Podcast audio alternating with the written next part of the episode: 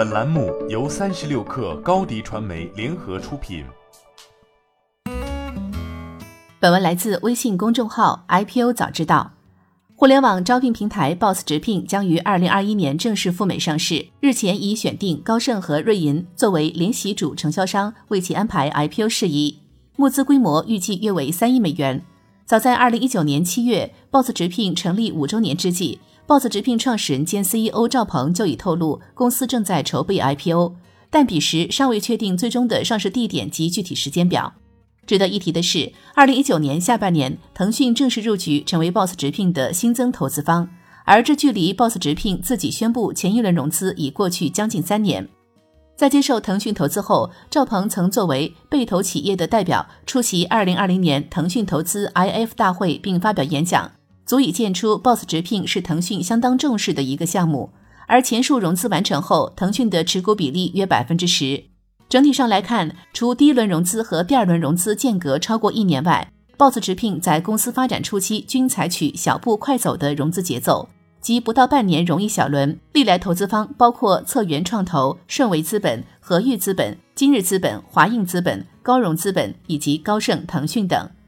成立于二零一三年的 Boss 直聘，最早通过移动数据驱动以及直聘模式切入互联网招聘领域，并延续至今。其中，移动是指主打移动端 APP，彼时正是移动互联网红利最盛的时代；数据驱动则代表其将数据作为产品的核心，即通过快速精准的匹配，供给招聘与求职两端来提升用户体验。而直聘简而言之，便是直接和老板聊天找工作，简化中间环节。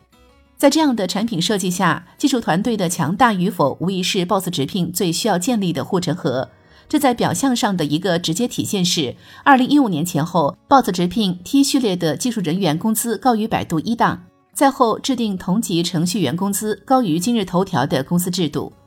二零一九年四月，Boss 直聘再次推出视频面试及预约视频面试时间的功能，某种程度上可视作线上直聊的延续和拓展。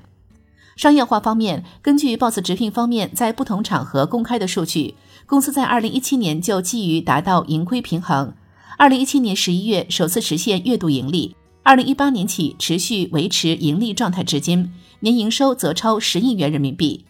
除直聊模式的 Boss 直聘外，定位实名制商业社交平台的麦麦，亦在过去数年间大力发展招聘业务，且增速可观，其同样不乏今明两年上市的可能性。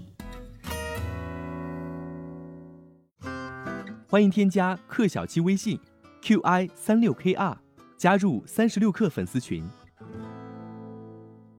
高迪传媒为广大企业提供新媒体短视频代运营服务，商务合作请关注微信公众号高迪传媒。